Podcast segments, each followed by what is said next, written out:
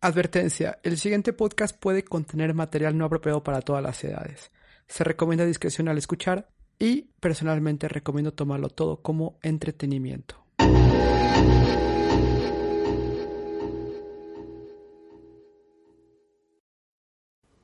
Bienvenidos a Dimensional, Historias de la Comunidad número 9. Antes de comenzar Historias de la Comunidad número 9 les quiero contar algunos cambios.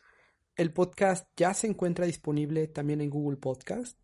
También ya está disponible en iTunes, en Spotify y también está disponible pues en Pandora o al menos eso fue el request que hice. Entonces, bueno, para mucha gente que utiliza ese tipo de medios, deberían de poder encontrar el podcast fácilmente. De igual manera, le agradezco mucho a toda la gente que está dejando comentarios en Evox y en YouTube. He visto mucha gente que está escuchando el podcast en YouTube, lo cual me da muchísimo gusto. Y bueno, sé que no todos tienen historias que contar, así que mi solicitud es la siguiente. Si no tienen historias para contar que puedan enviar al programa, otra manera en cómo pueden contribuir es mandándole por lo menos a una persona. Si todas las personas que escuchan este podcast lo mandan por lo menos a una persona, bueno, podríamos tener muchas más historias en un futuro. En esta emisión de historias de la comunidad tenemos historias sobre entes que no podemos ver, tenemos historias sobre entes que no estamos muy seguros que son y bueno, alguna otra que historia ahí sorpresiva. Así que, pues para no demorarlo más, comencemos con el programa.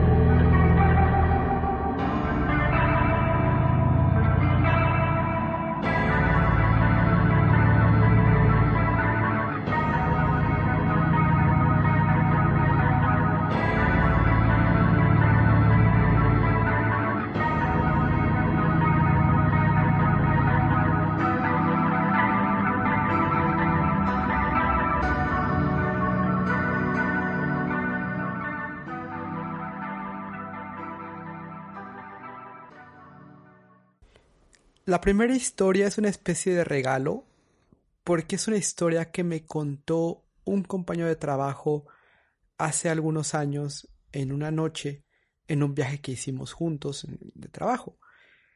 Y terminada la capacitación, fuimos a una especie de bar y pues ya entrada la conversación anoche tocó el tema de las historias de terror y no me imaginaba que él tuviera una historia de terror tan buena y tan interesante. Así que, pues reanudado este podcast, lo contacté y le pedí que por favor nos narrara lo que le sucedió una noche en su infancia. Esta historia la llamaremos Bonanza 18. Esta historia data de alrededor de 32 años, cuando yo tenía 15 yo vivía en ese departamento desde que tenía más o menos seis años. Por lo cual, pues yo conocía el departamento perfectamente y el edificio. Yo vivía en un primer nivel. Arriba de nosotros había otro departamento y pues más arriba la azotea. Resulta que un día, eh, eran alrededor de las 12 de la noche o una de la mañana, yo estaba viendo televisión como normalmente lo hacía. Y pues empiezo a escuchar que se oía un ruido muy extraño en la azotea del edificio. Se oía un ruido como que arrastraban cosas, como que daban vueltas ahí en la, en la azotea. Y pues se, se escuchaba así raro, se escuchaba como unas cadenas, como algo muy extraño. Un sonido que realmente yo no identificaba y pues como les comento, yo conocía todos los sonidos del edificio después de vivir tantos años ahí. Las escaleras eran unas escaleras metálicas, este, y pues que obviamente se veía entre escalón y escalón, ¿no? Lo que, lo que podía estarse moviendo. Entonces, pues yo seguía escuchando los ruidos y bajé el volumen de la televisión. Extrañamente eh, se detuvo el, ruido y cuando escucho, de repente ya no unas cadenas, sino que empiezan a bajar eh, los escalones. Entonces escuchaban pam, pam, pam, pam. Entre piso y piso había un, descanso, como para ir en zigzag las escaleras. Entonces escucho que pues bajan el primer tramo de escaleras, se detienen y por el sonido de las escaleras identifico que ya vienen bajando el segundo tramo de escaleras. Pam, pam, pam, pam. Así llegan al, al departamento que estaba arriba del mío.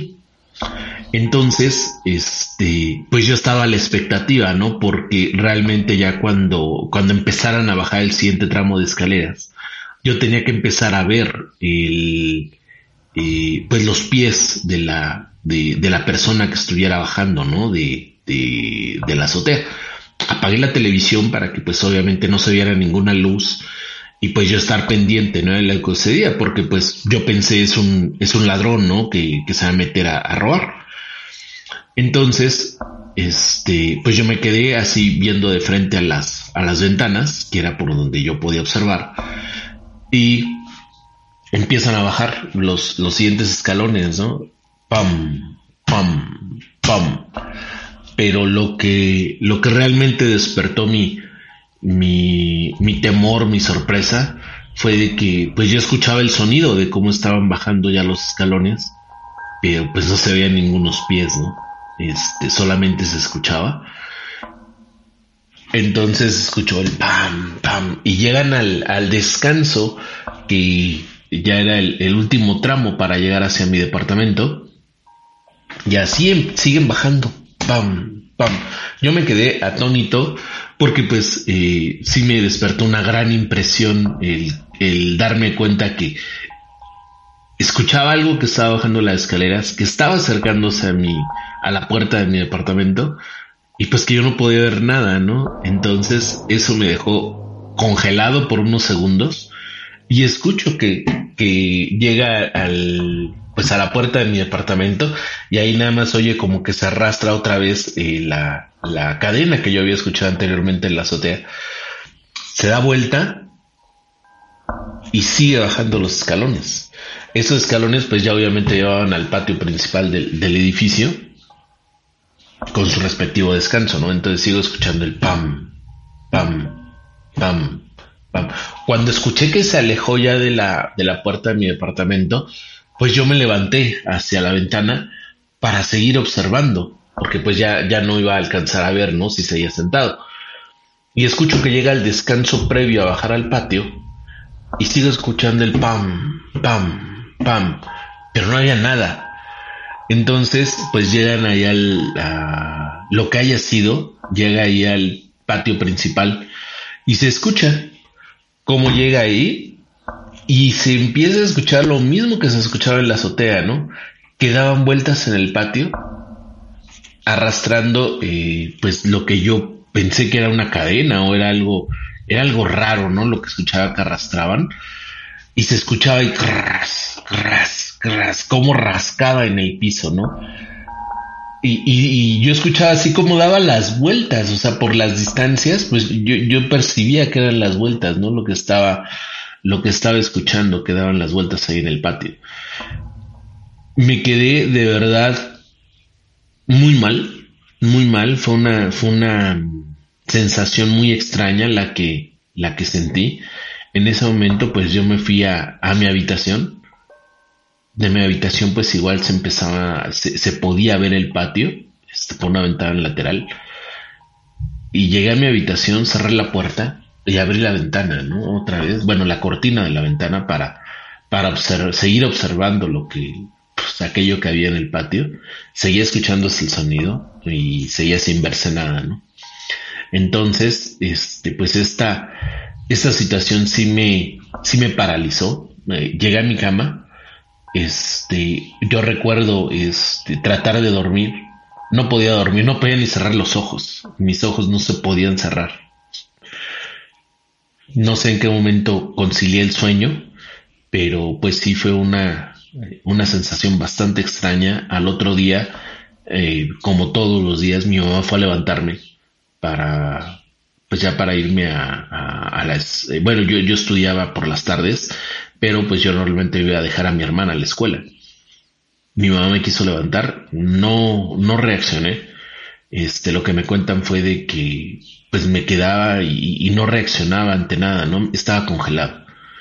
Eh, pues di, llevaron médicos, este, me, revisaron, me dijeron que de salud estaba bien y pues yo no reaccionaba. Este, pasé, pasé creo que dos días así, este, ante pues la sorpresa y, y, y pues realmente el, de, de, mi mamá, la preocupación, porque pues yo no reaccionaba ante nada. Entonces, bueno, eh, fue un relato bastante, bastante difícil de, de, de entender qué fue lo que sucedió. Hoy sigo sin entender qué fue lo que sucedió. Y pues eso sucedió en Bonanza 18. Muchísimas gracias por esa historia. Sé que debe haber sido muy difícil contarla. De hecho, revisamos después de que él me envió esta, este relato. Revisamos esa ubicación y el edificio ya fue demolido. Entonces, bueno, cualquiera que fuera la cosa que estaba ahí, parece ser que ya se, se fue. El siguiente relato es mío, es algo que sucedió en familia hace algunos años, en Michoacán. Y apenas recordé, no estoy seguro si ya lo conté previamente, pero me parece que no. Así que bueno, espero que les guste. Esto sucedió hace aproximadamente 20 años. Yo en esa época viajaba mucho con mis papás en algunos fines de semana a Michoacán, en México. Íbamos en algunos viajes a Pátzcuaro, íbamos también a Uruapan, que son pues regiones, em, principalmente la gente va a Morelia, pero la razón de por qué íbamos a estos es primero eh, mi papá tiene compadres en Pátzcuaro, mi mamá también pues tenía compadres en Pátzcuaro y em, también mi papá tiene eh, en una región pues tiene un pequeño terrenito eh, que utiliza para la empresa y para guardar equipo. Entonces, por diferentes razones, teníamos que ir.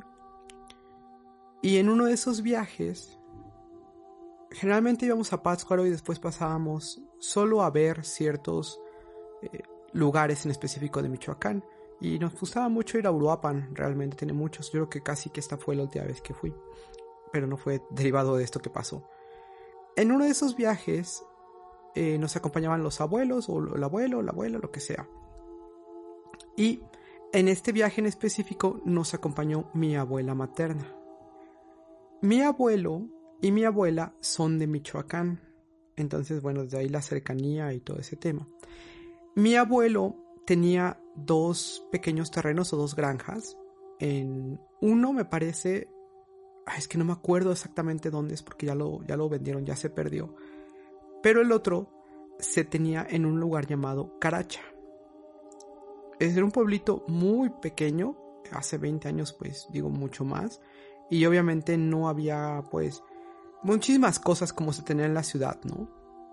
Sin embargo la vida en Michoacán hace 20 años pues era muy padre, eh, yo considero pues muy rural, llena de animales, eh, y eh, pues muy diferente a lo que hoy en día lamentablemente se está viviendo en esas regiones. En la granja de, mi abuelo, que realmente era como un terreno con una casa, ahí no tenía él plantas ni árboles ni nada, en otro terreno sí, que de hecho estaba como entre dos, entre dos regiones, según tengo, estaba entre, entre Uruapan y otra región, pero no acuerdo cómo se llama. En la, esta granja, le voy a decir la granja, porque pues así le llamábamos, aunque no había realmente, repito, no creo que solo había zarzamoras, en ese terreno, que le llamamos la granja, era una casa, había también una pileta de agua, que bueno, tal vez para personas que no estén tan familiares con el concepto de pileta de agua, imagínense como una tina de cemento muy grande, a la, altura, a la media altura de una persona, y ahí pues se mantenía agua y siempre estaba pues, generalmente estaba cubierto pues para evitar que cualquier cosa cayera ahí. Y ese tenía como digamos, no agua potable, pero sí agua para lavar, eh, pues cualquier cosa que se necesitara, ¿no?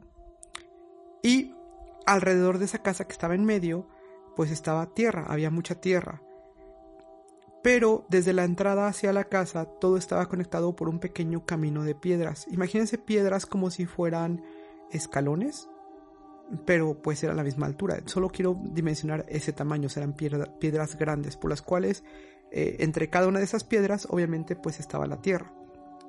Nosotros hicimos una visita aproximadamente 5 de la tarde, 4 o 5 de la tarde, todavía había bastante sol y recuerdo que iba mi mamá, iba, iba mi abuela y mi papá y yo y mi abuelo estábamos en diferentes eh, lugares ahí. Porque de hecho nosotros llevamos a mi abuela, pero mi abuelo ya estaba ahí. Mi, abuelo pasaba mucho tiempo en, Michoacán. Entonces fuimos con él y em, nos lo íbamos a regresar. Se iba a regresar con nosotros. Mientras mi mamá y mi abuela estaban caminando por ese camino, en un momento mi mamá dijo, oiga, ayúdeme porque estoy sintiendo que se me enredó un hilo. Entonces pues yo volteé y dije, ay, qué curioso porque pues era un camino abierto completamente. No era como que fuera un, pasadizo o, cualquier cosa, o sea, no, o sea, estaba abierto, estaba completamente abierto y, y yo acababa de pasar pues hace unos minutos con mi papá. Entonces, curiosamente dije, pues telarañas, cosas así, pues no, porque estaba abierto. Entonces, mi abuelita, eh, mi abuela, pues trató de ver con mi y me acuerdo mucho que movía las manos alrededor de los pies y le decía, no, pues es que no veo nada. Y dice, sí, es que siento como si tuviera como, como hilos. Entonces, mi mamá siguió caminando. Dimos vueltas alrededor de la casa, eh, no sé mi abuelito realmente qué nos estaba enseñando. Y entonces, cuando íbamos de regreso, mi abuelita dijo, ay Patricia, ahora yo, ayúdame. Y lo que sucedió es que ahora mi abuela sintió que tenía esos hilos. Como que algo la estaba como impidiendo caminar, como si la sensación de que traes un hilo y todos creo que conocemos y podemos decir, ah, bueno, sí, sí, la conozco, ¿no? Fue algo muy curioso, pero la historia no acaba ahí. Cuando llevamos de regreso, mi abuelo nos empezó a contar que había vecinos que le comentaban que en esa casa de noche, en un área en específico, se veía fuego. ¿Qué quiere decir que se veía fuego? Según en México comentan que cuando se ve fuego en cierta parte de una casa en la tierra o en algún lugar así, es porque ahí hay dinero enterrado. Pero también hay varias eh, leyendas alrededor de lo mismo y es el fuego solamente se le va a mostrar a la persona para la cual el fuego está destinado. Y muchas veces es la misma persona, como se dice aquí comúnmente, el muertito, que está enseñando pues en qué lugar hay que cavar, pero muchas veces el muertito pues también quiere algo a cambio. De hecho, no se recomienda cavar sin equipo especial porque puede tener gases el metal, puede estar desprendiendo algún tipo de gas o lo que comentan, lo que se dice es, si cava alguien que no le corresponde, no lo va a encontrar y el dinero se mueve. Digo, eso es tal cual la leyenda del folclore. Entonces, mi papá le decía a, mi mamá y le decía a mi abuelita, oigan, es que yo me he quedado en esa granja, yo me he quedado en la granja de Caracha de noche y precisamente yo salgo a las 3, 4 de la mañana a darme vueltas para ver si se me, se me aparece algo y para ver dónde está el dinero, ¿no? E, era la naturaleza de mi abuelo, así era tal cual. Y mi abuelo pues era de Michoacán, entonces imagínate, era una persona de carácter muy fuerte. Y entonces mi mamá le decía, pues usted está loco. Y decía, ¿por qué no vienen ustedes y se quedan conmigo y entonces pasamos toda la noche ahí y vemos si, si, se les aparece algo o si ven dónde está eh, el dinero, ¿no? Obviamente, pues mi abuelo más bien movido por el dinero y mi mamá y mi abuelita dijeron, no, está loco. Y aparte mi papá le decía, oiga, jefe, ¿está usted loco? Porque pues en esas granjas ni siquiera fumiga, ni siquiera nada, le va a salir hasta un alacrán y los va a picar, ¿no? Entonces, esa fue precisamente la historia. ¿Qué sucedió con esa granja? Esa granja, cuando empezó todo este tema de los narcos en Michoacán, mi abuelo la tuvo que vender a una persona. Esto fue como una persona que creíamos que estaba en malos pasos y precisamente como mi abuelo ya no la cuidaba y no le interesaba tanto, pues él se quedó en su otra granja, entonces él ya, él ya decidió pues venderla. Entonces realmente ahí yo le pregunté apenas a mi papá y acabo de llamar hoy con él y le dije, oye papá, ¿qué pasó con esa granja? no, pues la vendió, dice, creemos que, que a, un, a un arquillo de por ahí que pues quería un terreno, ¿no? Entonces eso fue lo que sucedió, nunca supe qué pasó con ese dinero, pero bueno, creo que también es interesante para la gente que no es de México, pues que está todo lleno y cargado de estos este folclore. Espero que les haya gustado. La siguiente historia la vi en un en un foro y sí me hizo muy interesante, pero lamentablemente siento que nadie le hizo caso, así que la rescaté y bueno, aquí la tienen. Hace un par de años, cuando estaba en la uni, estaba en el turno nocturno. Yo salí a las 10 pm, pero vivía en aquel entonces con mis padres en un pueblo alejado de la ciudad por lo que llegaba poco antes de medianoche a la casa. En aquel entonces mi madre estaba loca por la menopausia, y si encendía una luz se ponía bien histérica, así que solo prendía del baño y cenaba a oscuras para después irme a dormir. En aquel entonces compartí habitación con mis hermanos menores. Teníamos una litera en la parte baja la matrimonial y la alta era individual. Como yo soy la mayor, dormía arriba. La verdad no tenía sueño, pero por la historia de mi madre no podía hacer mucho, así que mientras me agarraba el sueño miraba por la ventana que estaba pegada a la litera. La ventana daba al patio y estaba la luz prendida, por lo que podía ver la barda que limitaba el patio de la otra casa. Ahí mi madre había colocado peluches que había lavado en la tarde, y estaban ahí para que se secaran. Me quedé un rato viendo los ventados peluches, y de pronto, entre los espacios que había entre cada uno de ellos, vi que se asomaba algo. Como estaba dejando pasar el tiempo nada más, no me fijé bien qué era, pero sí me asusté. Nada más me dije, puras ideas. Pero me quedé viendo fijamente y entonces eso que se había asomado se volvió a asomar. Parecía ser algo muy bajo de estatura, porque tenía que apoyarse en sus dos manos para poder asomarse por completo. La cara no era precisamente como la de una persona, tenía la nariz muy picuda y los ojos completamente negros como los de ciertos animales. La piel estaba muy arrugada. Entonces, dándome cuenta que no era mi imaginación, me asusté muchísimo. Salté de la litera mientras le gritaba a mi padrastro para que se fuera a asomar. Mi padrastro se levantó tan rápido que parecía que ya estaba despierto cuando grité. Le dije que vi algo atrás, que alguien se estaba metiendo a la casa, y fue a asomarse junto a nuestra perra Rottweiler, pero ya no estaba nada. Hasta dio la vuelta a la casa de atrás que estaba abandonada y nada. Desde ese momento dormí con las cortinas cerradas. Hace aproximadamente unos dos años aún vivía con mis padres. Trabajaba durante el día y estudiaba, como ya dije, durante la noche. Mi madre ya no estaba tan menopáusica para entonces, así que ya, no ya podía hacer más cosas en la casa una vez que se durmiera. Pero llegaba tan molida que lo único que quería era dormir.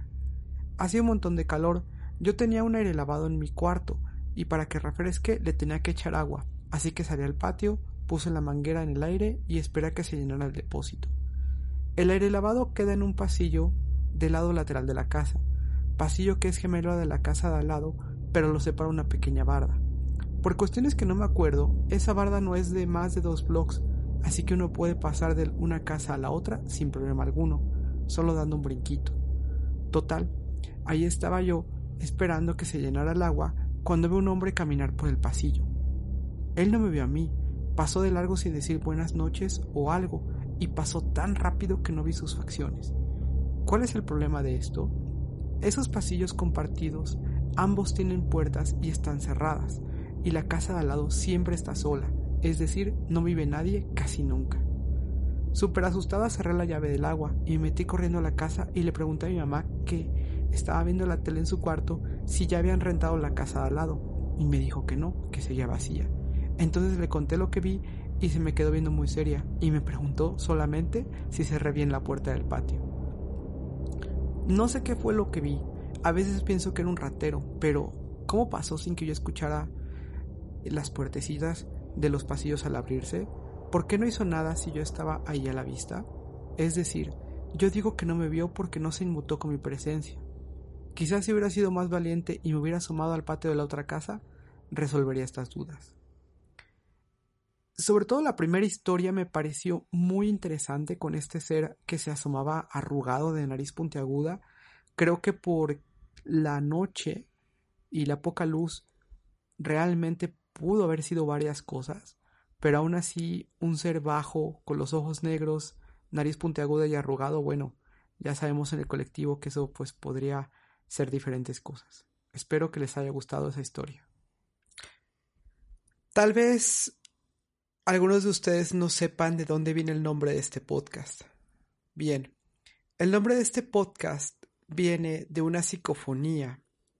Una psicofonía se supone que es la grabación de un audio, digamos, generalmente se dejaba un cassette de cinta en un lugar, se hacía una pregunta y posteriormente se analizaba lo que estaba en ese audio.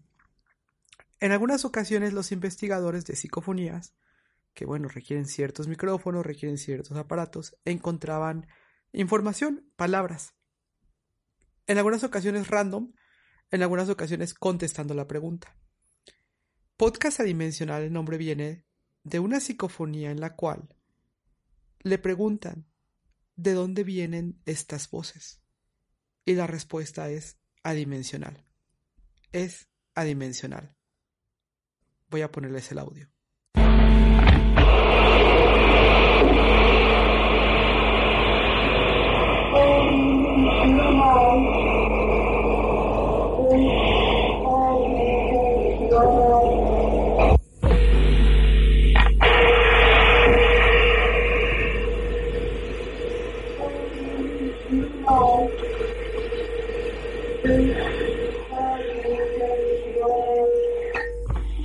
Ya habrá después un programa que se refiera solamente a psicofonías, pero bueno, estoy precisamente con un amigo recopilando toda la información para poderlo mostrar. Esto fue todo para Historias de la Comunidad número 9. Muchísimas gracias a todas esas personas que me han buscado y que me han dicho cómo te hago llegar historias. Eh, las historias poco a poco están llegando. De hecho, mi sueño en este momento para este podcast es poder sacar historias de la comunidad cada dos semanas y de igual manera tener una grabación de una hora, eh, que sería más o menos como unas cinco o seis historias por, pues por episodio. Como lo comenté, realmente este podcast pues vive de la comunidad en ese sentido. Vamos a sacar otro tipo de temas, ahí estamos preparando eh, cuáles son los siguientes temas de los cuales vamos a hablar, como en un principio lo hicimos. Sí me gustaría tomar de nuevo historias temáticas, pero bueno, esto ya también depende del tiempo que se me dé para este podcast. Muchísimas gracias a todos los que se están dando el tiempo. Recuerden que todas sus historias las pueden enviar a podcastadimensional.gmail.com. Ya vi que hay gente que se inscribió mediante Spotify. Ya vi que hay gente que lo está buscando en YouTube, el podcast. Eh, yo espero que también en iTunes, en Pandora, en Google Podcast, en todas estas plataformas, pues sea la diferencia para que más gente pueda conocer y sobre todo compartirnos sus historias. Las historias las pueden enviar en audio y las pueden enviar en, en texto. Eh, para mí lo más sencillo siempre va a ser en audio, pues porque solamente tengo que mirar la calidad del audio y hacer algún tipo de ajuste, pero realmente eh, es lo más sencillo para mí. Cuando es en texto, bueno, obviamente checar la redacción, que toda la historia haga sentido y bueno, tratar de colocar pues un poquito ese sentimiento al leerla. Espero que también les haya gustado y bueno, me gustaría saber sus comentarios sobre eh, los efectos que se usaron para este podcast. Yo voy a estar usando ya diferentes efectos como retroalimentación. Muchísimas gracias a la gente que también me lo comentó. Y también, bueno, recordarles, si les gustó este podcast, si regalan un me gusta, si lo recomiendan a alguna persona, eh, si tal vez de pronto en una reunión familiar es de, oye, eh, a ver, vamos a grabar tu, tu, historia y vamos a mandarla al podcast para que se pase, bueno, eso definitivamente es como su mejor agradecimiento que podrían dar. Eso es todo por el momento. Recuerden que también esto está en Evox y pues muchísimas gracias. Hasta luego y que tengan pues unas semanas muy adimensionales.